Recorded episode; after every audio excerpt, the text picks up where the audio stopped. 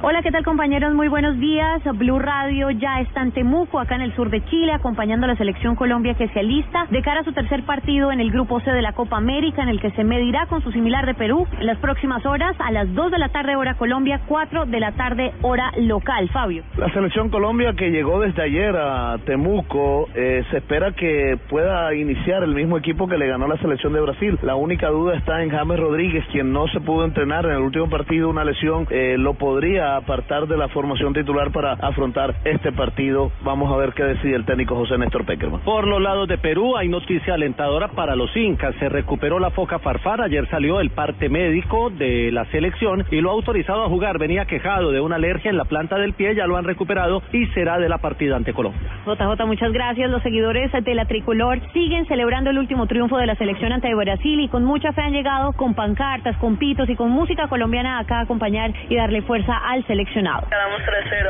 3-0. Sí. ¿Goles de quién? Eh, uno de James, uno de Teo y uno